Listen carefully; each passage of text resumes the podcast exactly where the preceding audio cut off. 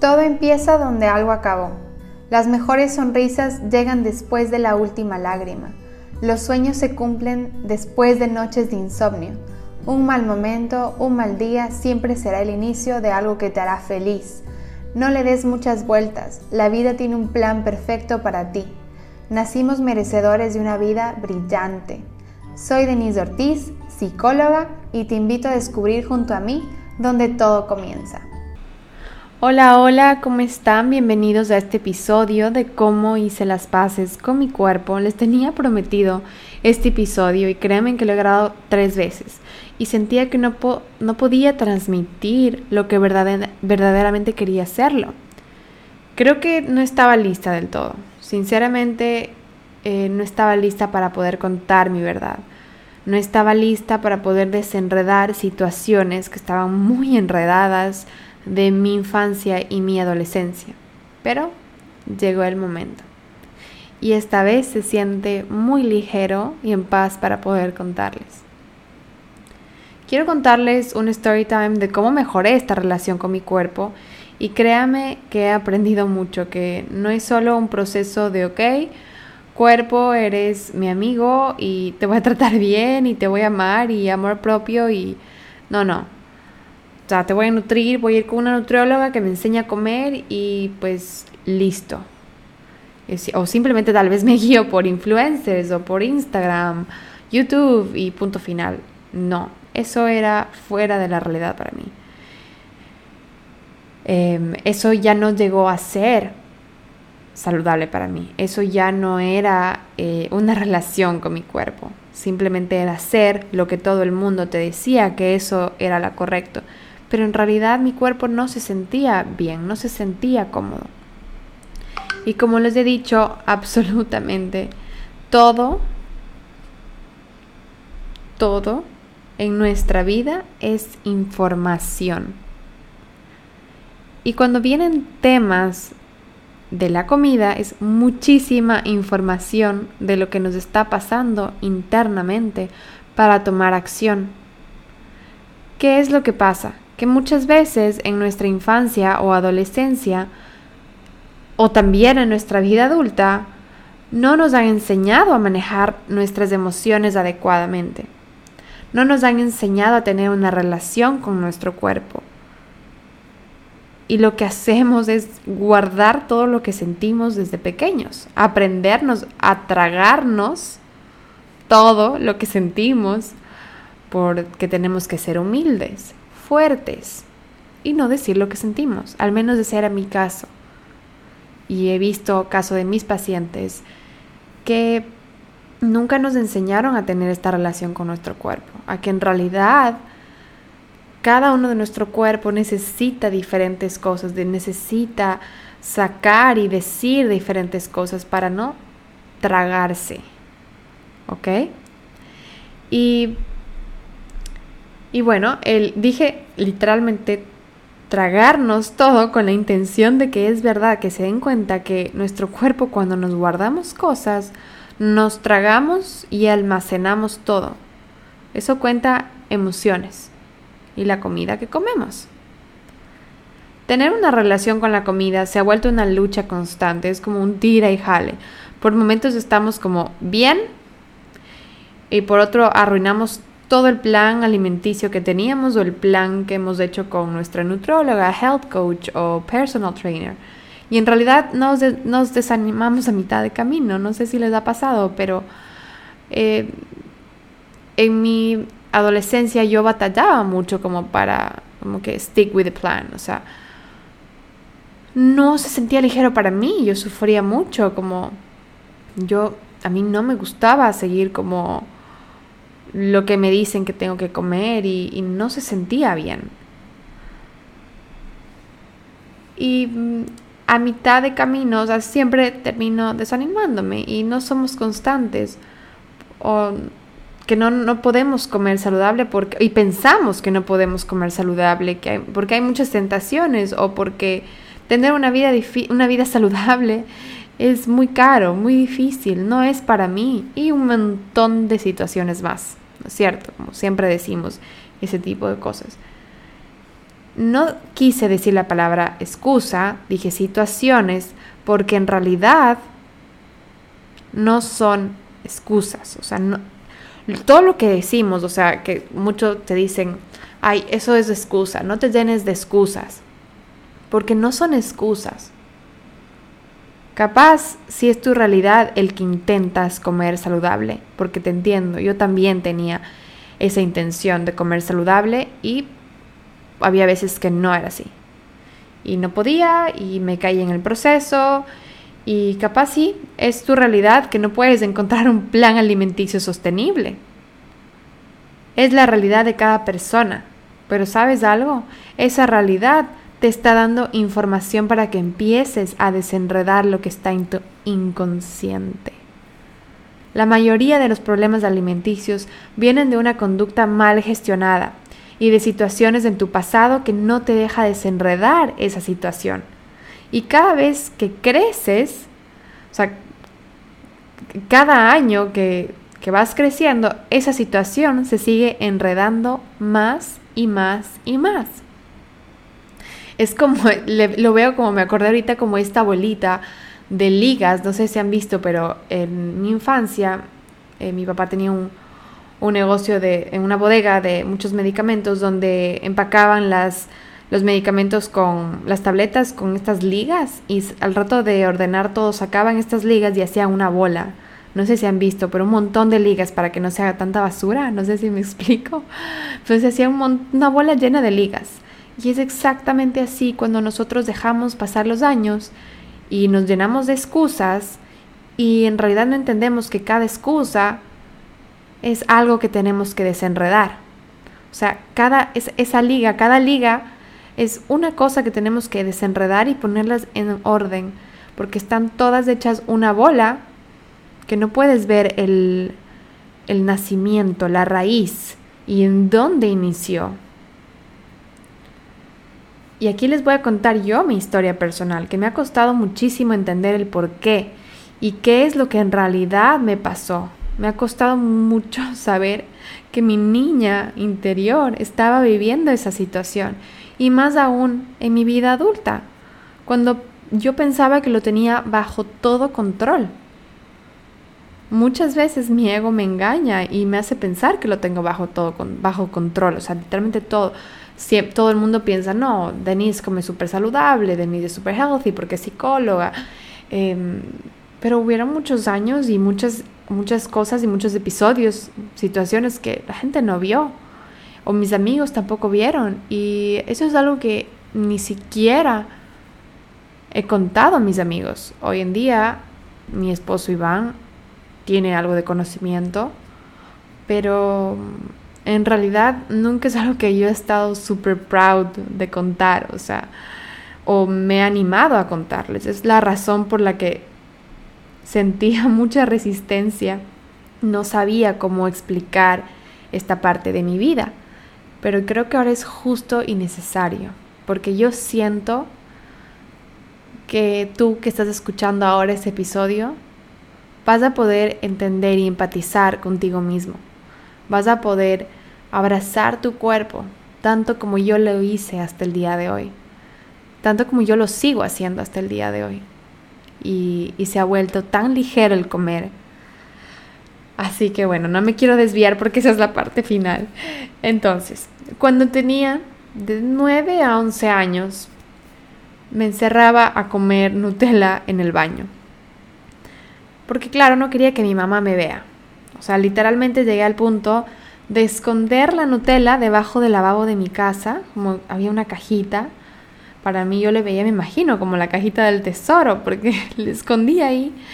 Eh, mi papá siempre me consentía, yo le pedía y a veces o le lloraba y le decía, porque es que no entiendo por qué mi mamá no me deja comer Nutella. Eh, o sea, y mi papá por consentirme me compraba la Nutella. Pero creo que él, o sea, obviamente no sabía que yo llegaba a esconder la Nutella. Y, ahí tal vez yo decía, no tengo, no tengo Nutella, quiero más porque ya se acabó. Y, pero en realidad la Nutella estaba escondida. Yo me encerraba a comer Nutella en el baño y me acababa. O sea, en ese entonces mi niña nunca veía que eso estaba mal. O sea, solo se escondía y empezaba a comer su tarro de Nutella. Como les digo, literalmente me acababa. Y cada vez que tomo conciencia de esto, es como, uy, solo quiero abrazar a mi niña porque ¿qué estaría pasando por su cabecita y por su corazón en ese momento?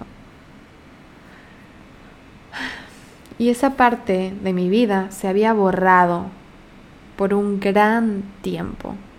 Es como que yo le puse on hold y le guardé y le puse un lacito a la caja y que por favor nunca se abra. Pero aquí va, todo tiene un porqué. ¿Por qué mi niña, mi mente subconsciente, decidió guardar esa etapa de mi vida? Le puso como un candadito a esa historia y ahí se quedó, en mi subconsciente. Pero como toda historia tiene que ser desbloqueada, tiene que ser abierta, en algún momento, eso volvió a mi, a mi consciente cuando tenía 22 años. Y ahí es exactamente cuando lo entendí todo. Por años de años de comerme la Nutella encerrada en el baño, eso era una curita para todo lo que estaba viviendo en ese tiempo. Y claramente durante todo ese tiempo no estaba lista para desenredar la situación no estaba lista que a partir, o sea, desde que inició esto, como nueve, de mis nueve a once años, inició esto y, y tal vez ya cuando eh, mi vida adolescente no me encerraba a comer Nutella, pero tenía excusas, las famosas excusas que les dije que en realidad no son excusas, en realidad es lo que tenemos enredado. De yo no quiero hacer ejercicio, ejercicio no es para mí. Eh, yo odio hacer ejercicio, a mí no me gusta comer vegetales y era como encaprichada y no me gustaba que nadie me diga lo que debo comer, no me gustaba lo que, que alguien... Eh, no, o sea, como me molestaba todo. Y luego, claro, como en toda familia existe el, te ves un poquito gordita, deberías bajar un poquito de peso. Eh, y luego bajaba de peso extremadamente y luego que te ves muy paliducha, que estás porque bueno, me fui a vivir a Inglaterra y empecé yo a comer un poco mejor, pero claro, nunca comía lo suficiente, lo que mi cuerpo necesitaba. Nunca yo tuve una guía de cómo comer. Entonces, yo comía con todo lo que veía y regresaba yo a Ecuador y ya no era la gordita, sino era la paliducha y la tísica y la flaca. Entonces, nunca tenía satisfecho a, todo el mundo. Ahí es cuando me di cuenta, en realidad nunca voy a tener satisfecho a nadie. Em, y bueno, eh, todo eso, es, esas, esas situaciones de mi adolescencia, era porque no quería yo desenredar esa situación X de mi infancia. Y bueno, cuando tuve este cambio inesperado de vidas, o sea, cuando tuve que venir a, vivir a México, eh, sin tenerlo planeado, sin querer, tenía yo mucha resistencia. Acuérdense, les he contado algunas veces que, que yo estaba en negación. Y, y bueno, todo esto empezó a salir a la luz. Porque empecé otra vez o sea, para mí no existía el otra vez. En este entonces, para mí era algo nuevo, para mí. Como que empecé a comer Nutella y galletas así insaciadamente, como que desesperada y, lloraba y no entendía qué me pasaba. Para mí era como que la primera vez que yo vivía algo así. Porque claro, era muy chica, tenía de 9 a 11 años, o sea, no me acordaba yo esos, esos episodios de antes. Comía, o sea, a mis 22 años comía paquetes enteros de galletas y al día siguiente me sentía re culpable que iba al gimnasio muchísimo tiempo con ese sentimiento de culpabilidad y ese sentimiento no se iba, se quedaba ahí. Y otra vez haciendo una bolita de ligas nueva. Porque si no sonaba la una, se va haciendo o más grande la que ya está o se va creando otra. Y me sentía re culpable. Bueno, tuve varios episodios. Solo que ahora ya adulta, bueno, en ese momento a mis 22 años, ya con otros conocimientos ya graduada de psicóloga, trataba de entender qué es lo que está pasando conmigo. Y empecé a desenredar, liga por liga. Empecé a ir hacia atrás. Fue muy duro. Fue fueron semanas difíciles y, y el ver la realidad y el, ir poco a poco hacia atrás simplemente me hacía tener un sentimiento de solo quiero apapachar a mi niña, porque me empecé a acordar de todo. Empecé yo a ver por qué yo decidí poner esa cajita on hold con un candadito y nunca más lo volví a abrir. Y había, todo tenía sentido. El momento en que yo me di cuenta que lo que estaba yo viviendo ahora ya lo había vivido y que mi subconsciente lo trajo a mi consciente en esta nueva, o sea, en mi nueva realidad, en, en mi vida adulta, en la actualidad. Y algo que quede muy en clara es que la situación sea, lo que, la situación que pudo haberme pasado a mis nueve años no era la misma a mis 22, ¿ok? Pero el sentimiento era igual. El sentimiento era el mismo.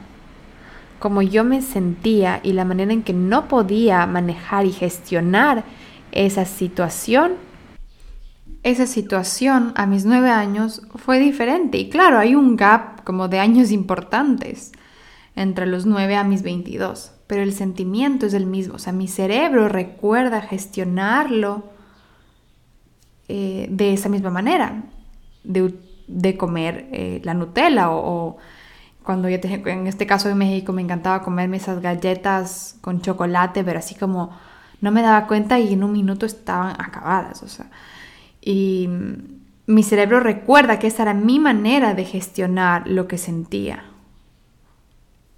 No aprendió que hay otra manera, o sea, no aprendió que es mejor hablar, no aprendió que es mejor comunicar, no aprendió que hay gente en la que puedes confiar, en la que puedes decir lo que sientes.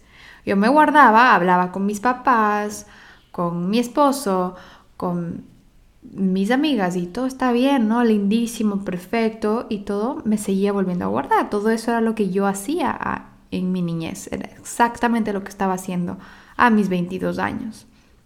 Mi subconsciente almacenó esa información en lo más profundo para evitar mantenerme en esa angustia. Y esa angustia es la misma que yo sentía a los 9 y la misma que sentía a los 22. O sea, no hay diferencia, no hay como es simplemente como yo me sentía. Y aquí es como que la fuerte, que cada vez que pienso en esto, es como otra vez solo quiero apapachar a mi niña y decirle que todo está bien, que puede hablar, que puede comunicar a sus papás, que siempre estuvieron ahí para escucharla porque tal vez mi niña ni siquiera hizo el intento. Tal vez ni sabía cómo poner en palabras lo que sentía. Y en mi vida adulta, cuando ya pensamos, suponemos que todo está bajo control y lo sabemos todo y podemos hablar y podemos comunicar o pensamos que lo hacemos bien, pero en realidad siempre hay algo ahí que se convierten en esas excusas de no poder hacerlo o que ponemos lo que les expliqué, las excusas de no querer eh, comer comida saludable o nos autosaboteamos en la mitad del proceso y excusa y excusa y excusa. Cuando esa excusa vamos atrás y no es excusa, es algo que en realidad tienes que desenredar y, sanarlo desde la raíz. Y cuando yo empecé mi proceso terapéutico y... Em, Tuve varias psicólogas desde que tenía 16 años, por cosas muy distintas, pero a mis 22 tuve otra psicóloga que en este momento yo le pude contar lo que había pasado y me hizo una pregunta que nunca, nunca voy a olvidar. Y me preguntó, ¿por cuántas personas estás comiendo? Y me repitió, o sea, y en verdad les digo, les vuelvo a repetir, por cuántas personas están comiendo. Y me quedé helada, o sea, fue baldazo de agua fría, una toma de conciencia gigante, porque las respuestas vinieron solas. Empecé a hacer conciencia de todo lo que había pasado en mi infancia y cómo mi cerebro lo estaba canalizando de la misma manera en la actualidad. Mi ansiedad por comer dulces era simplemente una máscara de lo que hay atrás, por comer esa Nutella, por comer esas galletas de chocolate. En mi caso era el chocolate, claramente. Era una máscara que le ponía esa curita de todo lo que hay atrás. En ese momento que reviví esa experiencia, fue como que liberé toda esa carga emocional que no se había liberado desde mis nueve años. Y hubo, ese momento hubo como un antes y un después. Fue como mi cerebro hizo un clic y el cambio de chip automáticamente. Ahí en verdad empecé a ser consciente cada vez que comía, cada vez que ya empecé a tomar, o sea, hábitos conscientes, y ya no me empecé a estresar por todo, por todo lo que veía en redes, que voy a seguir la dieta de tal persona, voy a hacer lo que dice tal otra persona. Y ya no empecé a, estresarme, empecé en realidad a amar a mi cuerpo, tal y como es. Empecé a agradecerle a mi, a mi cuerpo por todo lo que hace por mí en el día a día. Y lo más importante, lo agradezco, lo agradezco a mi cuerpo por levantarse, porque amamos hacer ejercicio hoy en día, ya no es con culpabilidad, ya no se siente eh, incómodo, se siente hermoso ver a mi cuerpo moverse, se siente lindo saber que podemos comer y nutrirnos y de esa manera eh, nuestro cuerpo nos, nos da algo a cambio, que es el movimiento, y sin ese movimiento no, no hay nada. Es todo, nuestro cuerpo es todo, mi cuerpo es el que está aquí con la energía y hablándoles. Y previo a esto tuve un snack. O sea, todo, todo lo que tú le nutres, a la final tiene potencia en todo lo que tú haces en el día a día. Y eh, les cuento que esta, el momento en que todo esto empecé yo a descubrir esta ansiedad se fue, o sea, se fue y ahora tengo la certeza de que voy a poder descifrar exactamente lo que está pasando en cualquier momento de mi vida y poder manejarlo de una manera más saludable y sostenible. Es decir, que si es que yo vuelvo a tener uno de esos ataques de ansiedad o de, o sea, de por, por comer, voy a saber que es mi cerebro volviéndolo a gestionar de esa manera. Pero ya con esa información yo ya tengo el poder y la certeza y la seguridad de decir no, esta no es la manera que ya sabemos hoy. Hemos aprendido muchísimas otras maneras de gestionar. Sabemos que, es como, tal vez por eso viene la, la fase de mantenimiento que le decimos de psicología y que tengo con mis pacientes, cuando hay estos que recaes. Entonces, hay cada, es, diferente para cada paciente porque cada persona y cada ser humano es único. Entonces, en mi caso, lo que a mí me gusta hacer es hablarme, porque a mí, mi, para mí las palabras tienen mucho poder. Entonces, como a mí me da información, el momento que tengo ansiedad por comerme las galletas o por, o por estar una noche entera comiendo Nutella y galletas y em, ya sé que tengo que hacer algo al respecto. Entonces me hablo, le pregunto a mi cuerpo, ¿qué es lo que te pasa? ¿Qué es lo que sientes? ¿Qué no puedes eh, manejar? ¿Qué es lo que está pasando en este momento? ¿Por qué situación estás atravesando? ¿Qué tienes que hablar? ¿Qué tienes que decir? ¿Por quién más estás comiendo? Y empiezo yo a hablarme, empiezo a hacerme preguntas. Y de repente esa ansiedad se va. Porque es una cosa, es tener un pequeño antojo de dulce, ¿ok? Me como, me voy a comer con una amiga un pequeño postre y riquísimo. A mí me encanta hacer eso, es mi mejor plan. Pero ya se vuelve eh, crónico el momento en que empiezas a comer con esa ansiedad y con esa manera de tapar y de ponerle una curita y una máscara. esa es mi manera sostenible, el poder hablarme, el hacerme preguntas. Hoy en día, cuando veo atrás, reconozco que mi camino no fue fácil y sé que el muchos de ustedes tampoco. Pero saben algo, eso me hace sentir plena cuando veo que ahora estoy haciendo bien. Cada vez que me preparo un plato o, mi postre favorito, que claro, son los crepes de Nutella o brownies, los disfruto cada bocado. Se siente tan ligero, mi cuerpo lo disfruta. Y ahora literalmente los como cuando quiero festejar algo, en momentos especiales, cuando quiero darle de regalo a mi cuerpo su postre favorito. Ya no lo doy con una culpabilidad, con una máscara, con sentimientos eh,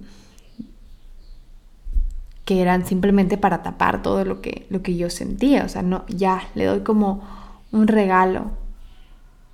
Ya no en ese estado de ansiedad. Y poder decirme, Denise, lo hiciste, estás disfrutando de este postre.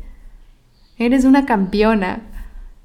Porque sí, para mí yo soy una campeona, porque sé lo difícil que fue ese camino. Inconscientemente Nunca lo puse esto en palabras, pero siempre supe en ese camino como de mi adolescencia que algo estaba mal, o sea que yo no estaba del todo bien y me guardaba muchísimas cosas. Con esto viene yo pasaba enferma eh, de la garganta, un montón de alergias, o sea, muchísimo tiempo y dinero invertido en doctores con enfermedades así, de gripe todo el tiempo, que tengo las defensas bajas y, y nadie daba una razón como tal, pero eso les puedo decir en otro episodio, pero hoy en día yo soy la persona que menos se enferma. Nunca estoy enferma. Estoy todo el tiempo bien. Comparando a lo que yo era antes, a veces no tenía voz. Se me iba la voz, estaba ronca todo el tiempo con la nariz tapada todo el tiempo. Y era todo lo que yo me guardaba. Empezando desde ahí, es siempre como nuestro cuerpo, cuando tú no, no exteriorizas todo lo que sientes, el cuerpo internamente lo saca de la manera que tu cuerpo pueda hacerlo, que es con enfermedades. Podemos dejarlo esto para otro episodio porque es muy interesante. Les puedo explicar qué es lo que en realidad pasa. Este es solo como un mini preview. Y bueno, esto es lo que le quería contar, que hoy en día me da tanta seguridad, tengo tanta seguridad de mí mismo, que cualquier situación que se me haga difícil o retadora, siempre me voy a recordar que yo tuve esta situación y que lo pude lograr y que lo hice.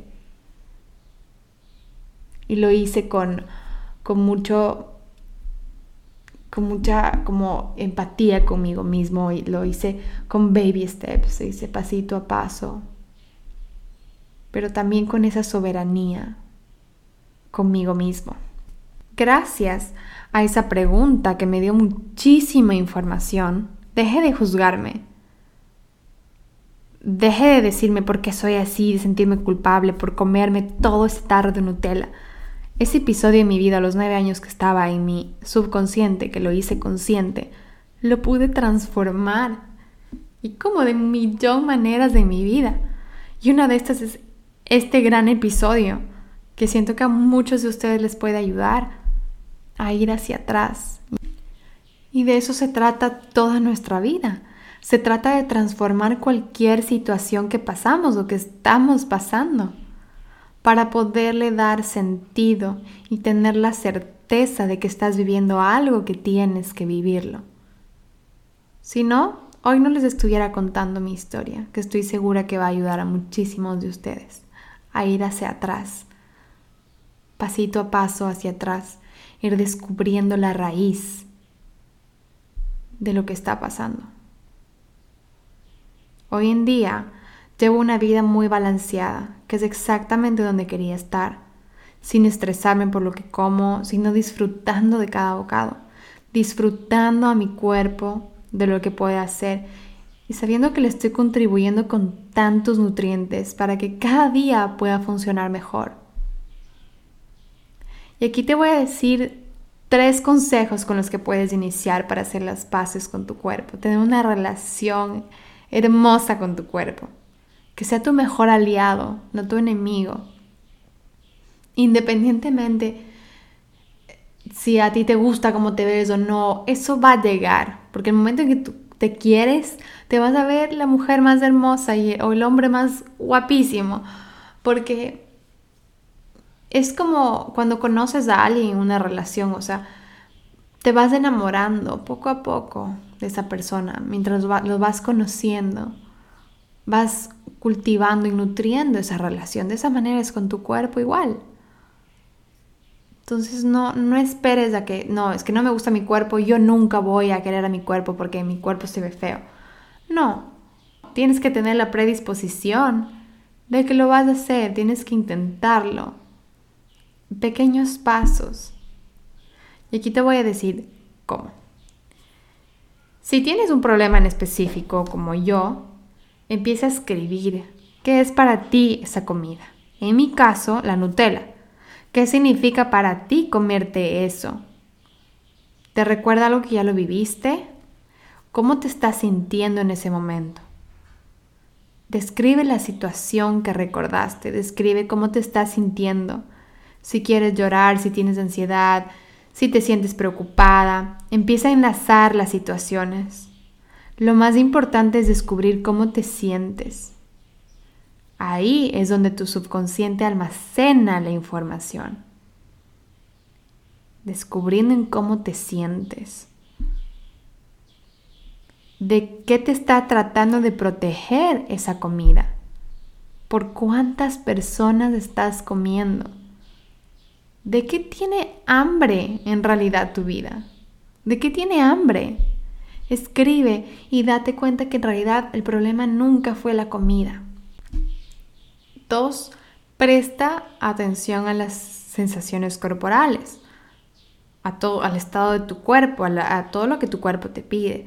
O sea, piensa, ¿estoy aburrida? Porque claro, tengo hambre, no sé qué comer. O en realidad estoy aburrida. o en realidad estoy triste.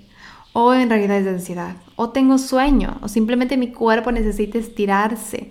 Como empieza a averiguar cuáles son esas señales y empieza a ver qué es lo que tu cuerpo necesita. Pregúntale a tu cuerpo. ¿Qué necesitas? ¿Qué quieres? Tu cuerpo es sabio. Tu cuerpo quiere tenerte bien todo el tiempo. O sea, tu cuerpo sabe lo que necesitas. Pregúntale y satisface esas necesidades y demandas. ¿Tienes sed tu cuerpo? Dale agua. Cambia ese diálogo interno Empieza a preguntarle con pequeños pasos. ¿Ok? ¿Tienes agua? ¿Quieres agua? Toma agua. Me voy a dormir antes hoy porque tal vez necesito descansar. Tal vez no es hambre, necesito dormir. Y tres, modera esa crítica, ese diálogo interior. Tú nunca, eso siempre digo, y porque yo crean, que amo como a mi familia, a mis amigos y siempre pienso, esto yo le diría a mi hermana, yo le diría esto a mi mejor amiga, le diría a mi hermana que está fea, que su cuerpo se ve horrible, que está gorda, que tiene el pelo espantoso. Si es que no es así, ¿por qué lo diría? ¿Y por qué lo, lo digo a mí mismo? ¿Por qué me lo digo a mí misma? Una cosa es, es que tú quieres recomendar y ves que una persona está con malos hábitos de comida, es ayudarle a, ver el por qué tiene esos hábitos, como les estoy explicando con el punto uno de hacerse todas esas preguntas. Si quieres ayudar a una amiga, ayúdale. Envíale este episodio, escriban esas preguntas juntas. Pero no le criticas o no le dices lo fea que se ve porque está gorda. Entonces, ¿por qué lo haces contigo mismo?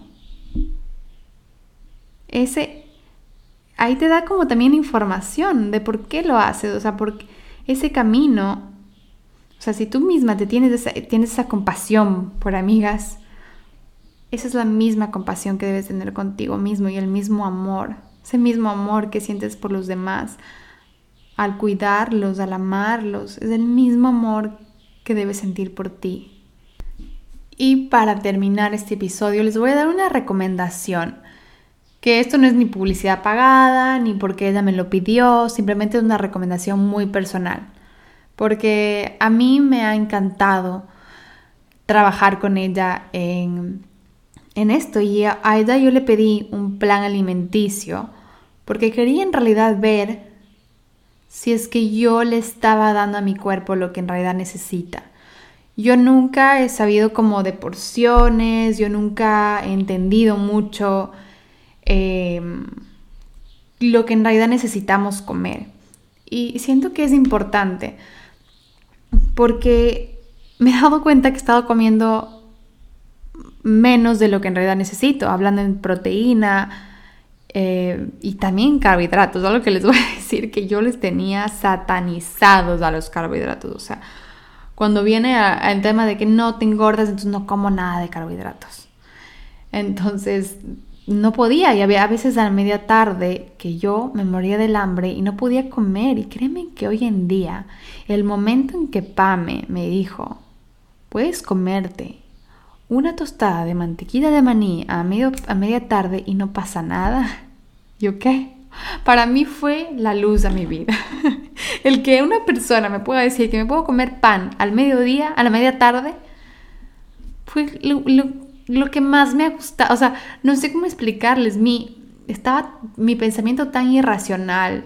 Siempre pensaba que los carbohidratos eran malos y que no podía comer. Y el momento en que ella me los explicó, que en realidad sí puedo fue como, ok, perfecto. Y no tienen idea la felicidad que le ha dado a mi cuerpo eso. O sea, no tienen idea, va mucho más allá de ese... Em, trabajar con ella va mucho más allá de que, de que te digan lo que tienes que comer. Tienes que comer esto y esto y esto. Ella tiene una flexibilidad, que es lo que a mí me gusta y lo que le hace ser sostenible a cómo ella te enseña a comer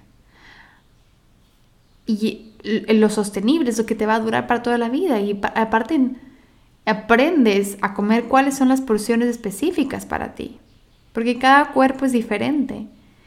Y hasta ahorita mi cuerpo se ha sentido súper bien, que le doy esa flexibilidad y el no sentirme culpable, el sentirme súper feliz, el súper alegre, el poder comerme una tostada al medio, a la media tarde de pan, Tal vez de mi cuerpo no lo, porque hay veces que no podía yo descifrar o, me ganaba el, mi ego, el decir, no, no voy a comer pan porque no me quiero engordar cuerpo, por favor, no me pidas.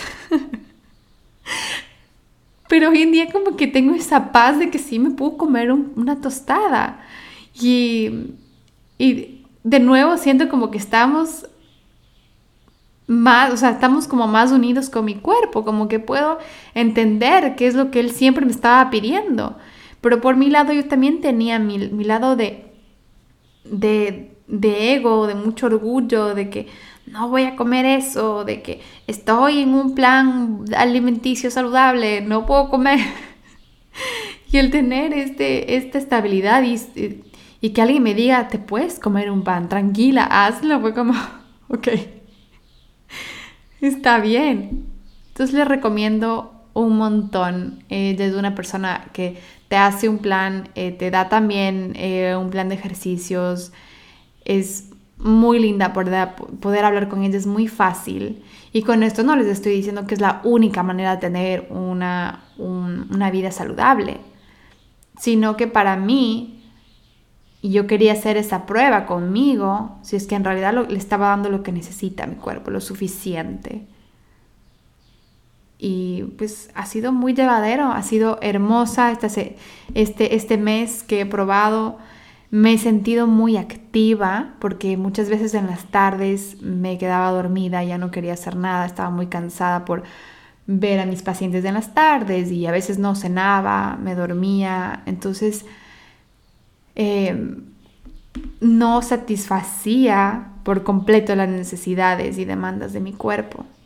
Y esta ayuda que tuve con Pame fue un upgrade en mi, en mi vida. Así que les voy a publicar su Instagram en la descripción. Contáctelen, es súper linda, es muy fácil hablar con ella y más que todo está súper pendiente de ti. Y como les digo, me ha ido muy, muy, muy bien con ella.